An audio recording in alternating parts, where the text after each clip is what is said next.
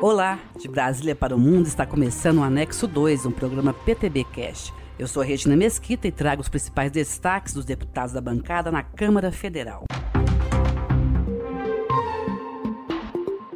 Há quem prefira chamar de agrotóxico e há quem conteste e prefira defensiva agrícola. A verdade é que a velocidade na liberação dos registros desses produtos abriu discussão sobre a qualidade do alimento brasileiro. O deputado Paulo Bentson, PTB do Pará, entrou no debate e também expôs sua opinião. Os produtos que querem entrar no mercado, eles passam por todo um processo de verificação. Não existe produtos no Brasil hoje que tenham sido proibidos em outros países. E os que são, são por uma legislação local, mas que não realmente isso não traz problemas de saúde pública. Os produtos que estão entrando pela tecnologia desenvolvida, eles são mais eficientes, menos agressivos ao meio ambiente. Usando os produtos da maneira correta, não tem problema do alimento brasileiro.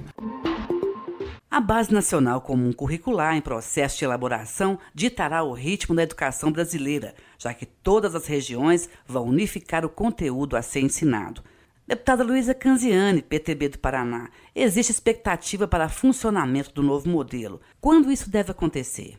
Nós estamos agora na fase de implementação, os estados já estão elaborando seus currículos, né? Nós temos não só a BNCC para o ensino fundamental, mas também temos para o ensino médio agora. Então nós estamos nesse processo de interlocução entre os estados e também entre a rede municipal para que a gente consiga então implementar de fato essa base. Alguns estados, o meu estado, por exemplo, o estado do Paraná já construiu, né, o seu currículo e agora nós estamos aguardando então para que todos os estados finalizem.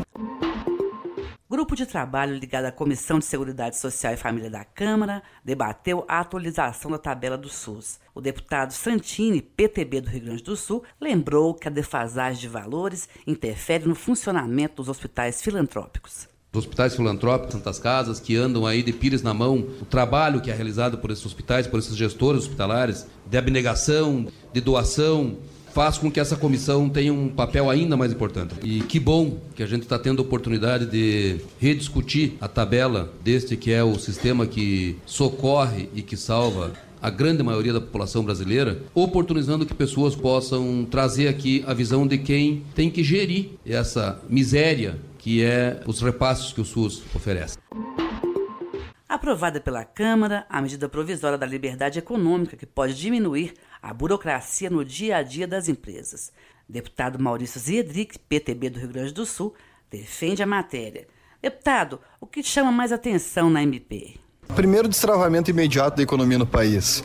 Com isso, nós vamos poder oportunizar menos intervenção estatal, menos burocracia e mais agilidade na concessão de licenças, de alvarás. O pequeno e o microempresário precisam de apoio e não de intervenção estatal, amplificando assim a chance da retomada do crescimento do nosso país. O que a gente precisa com a MP 881 é ter segurança jurídica para que as pessoas voltem a ter a sina empreendedora. Termina aqui o Anexo 2, um programa produzido pelo PTB na Câmara.